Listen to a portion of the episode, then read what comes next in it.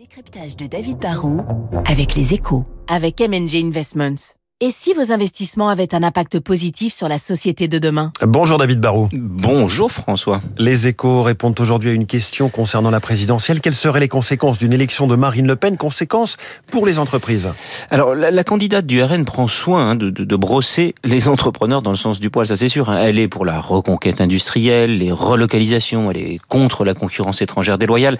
Elle propose de, de baisser les impôts de production, c'est toujours populaire, et les charges pour les entreprises qui augmentent les bas salaires.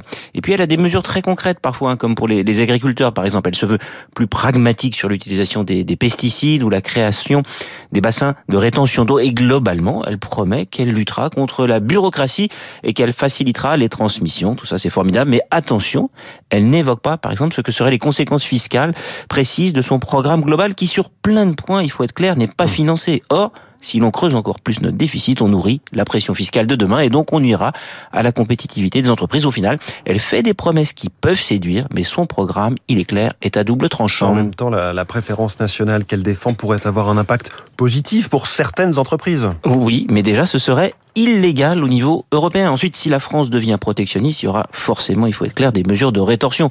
On risque de voir des marchés à l'export se fermer. Et à l'inverse, si on arrête d'importer certains biens ou si on se prive de la main-d'œuvre étrangère, on est certain de commencer par importer quoi? De l'inflation. Mmh. Au, au, final, c'est un programme qui nous coûterait du chiffre d'affaires et pèserait sur notre pouvoir d'achat et sur notre compétitivité.